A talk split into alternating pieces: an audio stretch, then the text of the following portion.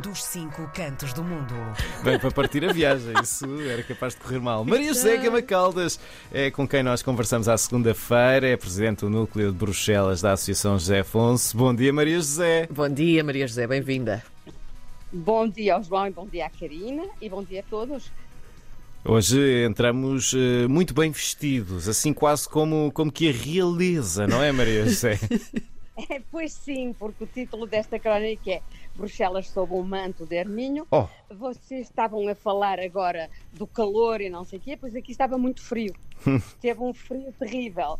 E, aliás, o frio e a neve foram um facto preponderante de toda a semana, não é? Normalmente o, o, estas, uh, estas crónicas uh, na RDP Internacional é um pouco para falar o que foi mais marcante para mim aqui em Bruxelas. Uhum. Mas não há dúvida, foi a neve e o frio.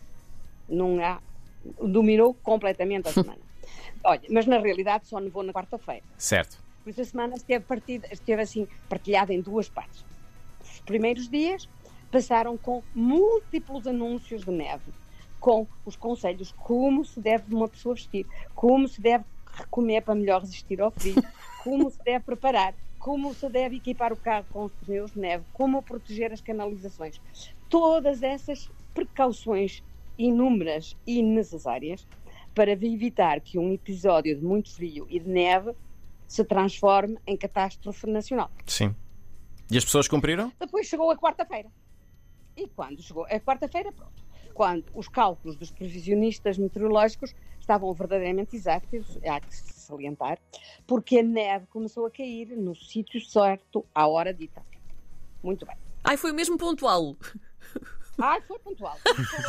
Quer dizer, começou nos sítios, está, as previsões estavam, estavam bem feitinhas, não é? Muito bem. Pronto. Sim. E nevou, porque há que salientar, não é? Porque nem sempre é o caso. Uh, e, e nevou como já não havia nevado há mais de 10 anos. Aqui em Bruxelas, no meu jardim, a camada de neve tinha mais de 10 centímetros. E nas Ardenas, muito mais, chegou a quase 30 em certos lugares. Agora, a neve é, é, é, é, uma coisa assim que nos divide um pouco, porque os prazeres da neve são muito diversos, não é? E quando digo prazeres, é precisamente, pode ser, pronto, é uma maneira de falar. Porque, efetivamente, todos esses anúncios de precaução que foram martelados em todos os meios de comunicação sociais possíveis, tiveram como resultado que finalmente parece não ter havido um número muito grande de, de, de acidentes. Por isso, as coisas funcionaram mais ou menos. Mas não evitaram que nos transportes públicos aquilo foi, as perturbações foram terríveis, que os comboios estivessem paralisados com as conexões elétricas geladas e os engarrafamentos não lhes digo nada. Na quarta-feira, ao fim da tarde, contabilizaram-se 1.600 quilómetros de, de estradas engarrafadas. Imagine só, 1.600 quilómetros num país tão pequenino. É muita gente Não, dentro de pois- carro à espera. Eu, eu estou de boca aberta porque eu, sinceramente. Agora, as, as coisas, claro, foram regressando à normalidade e na quinta-feira à noite era já como se estivéssemos super habituados a andar nestas condições. Pronto. Mas claro, eu estou aqui a falar de coisas negativas, mas a neve não traz só problemas de circulação. Eu, eu devia não falar de problemas de circulação, mas de mobilidade. Sim, sim, sim, Porque- sim. Porque, para ser mais exata, não é? Porque até andar a pé nos passeios escorregadios pode ser uma coisa arriscada, não é? Muito bem. Depois, depois de nevar, o frio continua a apertar. E a neve, por isso, não fundiu. Estava tudo branquinho, céu azul, sem nuvens. Os jardins eram um encanto. Hum. Nas zonas rurais, as paisagens eram absolutamente bilhete postal. As crianças estavam, evidentemente, super felizes, a fazer batalhas de bolas de neve, a descer as ladeiras em trenó. Eh, os pequenos e grandes que tinham ocasião para a correr para as Ardenas, porque todas as pistas de ski estavam abertas e, aliás, mantiveram-se abertas até este domingo, não é? Bem, como já disse, a neve manteve-se porque estava frio, mas mesmo muito frio. Vocês até vão tremer aí através do, do- do telefone. As temperaturas desceram a menos 10, menos 15 durante a noite. não é? Na quinta-feira de manhã, quando peguei na minha tablet para ler as, as, as, as notícias matinais, como costumo fazer, o boletim anunciava menos 6 às 8. da manhã e ao abrigo do vento, na estação meteorológica de referência que fica a, a, a, a menos de 500 metros da minha casa em linha reta. Muito bem. Com uma, estava anunciado que com uma leve brisa a sensação seria diferente, menos 10. Ok? Uhum. E eu a ler o meu jornal ao quente, com um café na mão, e nessa altura tomei plenamente consciência do meu privilégio de ter uma boa casa que me abriga do frio e do vento.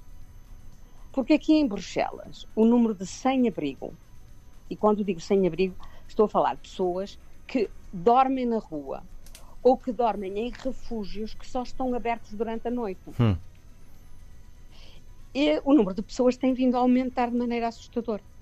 O último recenseamento de que tenho conhecimento, que eh, finalmente não sei muito bem se é de fins de, de 2022 ou, ou, ou já de 2023, aponta para mais de 7.600 pessoas sem domicílio fixo. Só em Bruxelas. Hum. É muita gente. É muita gente. Ora, um pouco mais de metade, estou, um pouco mais de metade, mas quer dizer 52%, coisa assim, são pessoas imigrantes ilegais que não encontram lugar nas estruturas de acolhimento para refugiados. Por isso são pessoas que chegaram há pouco. Mas os outros são residentes na Bélgica, têm um cartão de residente, que eles sejam belgas ou não. Isso quer dizer que, honestamente, é muita gente mal alojada num país rico, caminho. E por outro lado, há muitas casas vazias. Hum. Umas porque precisam de ser restauradas e outras pois, nem sabe porquê. Às vezes os proprietários dizem que não têm dinheiro para fazer os restauros, que fica muito caro, e por, isso, e por, por isso não podem pôr as casas em conformidade com as normas atuais para as poderem alugar.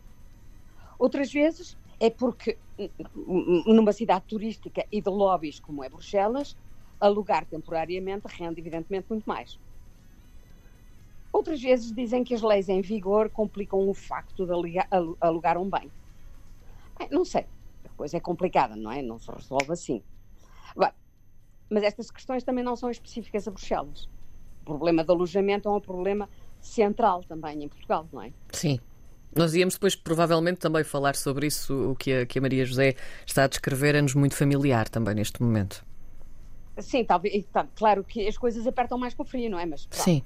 E eu acho que neste ano de eleições, que são eleições em Portugal, que são eleições na Bélgica e também ainda por cima com eleições europeias, nós devíamos absolutamente pôr como, como prioridade o alojamento e, sobretudo, o acesso a um alojamento com um preço que, que, que, que, possa ser compatível com a, a, a realidade da maioria das pessoas. Uhum. Sem dúvida. Pois, e, e, sabe, e no meio destas coisas todas, com o frio a apertar, e essa questão dos mal alojados, eh, vieram duas canções do Zeca à cabeça. A primeira foi é, é Vejam Bem, que é uma canção que, honestamente, ou, ou, inicialmente não se refere a essa questão do, do alojamento, mas na qual o Zeca acaba sempre por falar de gente ao relento e não há quem lhe queira valer. E a outra, a outra é uma, uma, uma mais positiva, não é? Que é a história dos índios da meia praia, que se refere a essas experiências uh, que se fizeram de, de, depois do 25 de Abril, não é? De que estamos agora, este ano, estamos a festejar os 50 anos da Revolução. Pronto, uh, nessa altura houve, sobretudo no Algarve, experiências onde os, os, os, os futuros residentes autoconstruíam as suas habitações uhum. com o apoio do, do, do, do, Estado e com o controle de, de, de, de, arquitetos, em particular um arquiteto, eu penso que ele faleceu há pouquinho, o José Veloso, Uh, que, que, que, que, geria, uh, por isso não, eram, as, as, construções estavam conformes às, às, às exigências arquitetónicas de segurança, etc.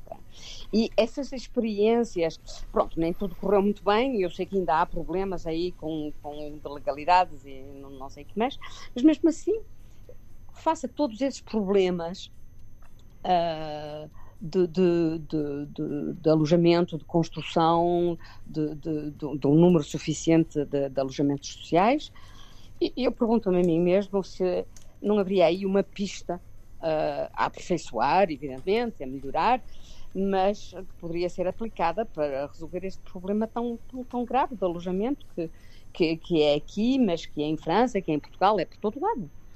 Uh, e viu-se que nos Estados Unidos, que estão do outro lado do, do, do Atlântico, foi, foram um dos problemas maiores que levaram tanta gente a viver hoje em dia como nómadas dentro de, de, de, de, de caravanas, que hum. é absolutamente impressionante a ver.